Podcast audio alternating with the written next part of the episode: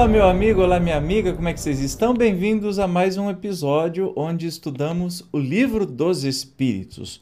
Nós estamos na parte terceira, no quinto capítulo, que trata das leis de conservação e hoje nós vamos falar sobre gozo dos bens terrenos. Então vamos lá, pergunta 711. O uso dos bens da terra é um direito de todos os homens? Esse direito é consequente da necessidade de viver. Deus não imporia um dever sem dar ao homem o meio de cumpri-lo. Então, sim, é um direito do homem gozar os bens da terra, mas não extrapolar, né? Mas enfim. 712. Com que fim pôs Deus atrativos no gozo dos bens materiais? Para instigar o homem ao cumprimento da sua missão e para experimentá-lo por meio da tentação. E qual o objetivo dessa tentação?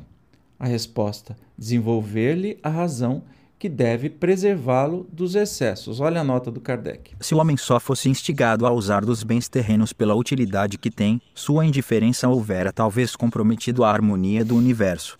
Deus imprimiu a esse uso um atrativo do prazer, porque assim é o homem impelido ao cumprimento dos desígnios providenciais. Além disso, porém, dando aquele uso esse atrativo, quis Deus também experimentar o homem por meio da tentação, que o arrasta para o abuso, de que deve a razão defendê-lo.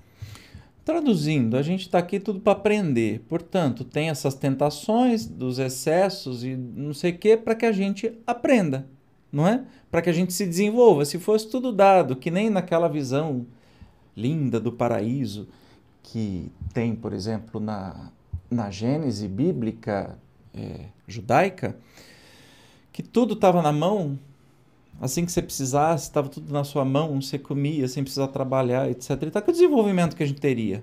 Nenhum. Portanto, uai, é, é natural que a gente esteja aqui para aprender e nós temos tentações e temos as decisões que tomemos, né, que a gente possa caminhar da melhor maneira possível. 713. Traçou a natureza limites aos gozos? Traçou, para vos indicar o limite do necessário. Mas, pelos vos SOS excessos, chegais à saciedade e vos punis a vós mesmos. Pelos vossos excessos, o Zezinho não está conseguindo ler direito. Então, sim, a natureza traçou os limites. Olha, até aqui vocês podem explorar, daqui para frente não. Pelo jeito a gente não entendeu, né? Vai pesquisar sobre ecossocialismo, vai pesquisar sobre o que está acontecendo com a natureza. Nós já passamos do limite. Nós temos que regredir. Quando a gente passa do limite, a natureza responde e começa a expurgar aquele que está prejudicando. O planeta Terra não vai morrer, nós não vamos conseguir aniquilar. O que a gente vai conseguir é ser aniquilado pelo planeta Terra se continuarmos do jeito que estamos. Então a natureza é sempre sábia e soberana. 714. Que se deve pensar do homem que procura nos excessos de todo gênero o requinte dos gozos. Pobre criatura mais digna é de lástima que de inveja, pois bem perto está da morte. Então a gente sabe que tudo que é excesso, seja a coisa mais gostosa do mundo, é prejudicial à saúde, é prejudicial ao psicológico, né? É prejudicial. Então não tem jeito.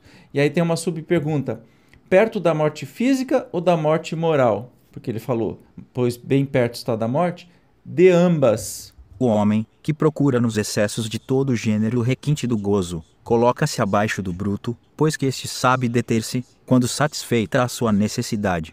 Abdica da razão que Deus lhe deu por guia e quanto maiores forem seus excessos, tanto maior preponderância conferir-lhe a sua natureza animal sobre a sua natureza espiritual. As doenças, as enfermidades e, ainda, a morte, que resultam do abuso, são, ao mesmo tempo, o castigo à transgressão da lei de Deus mais claro impossível, né, queridos?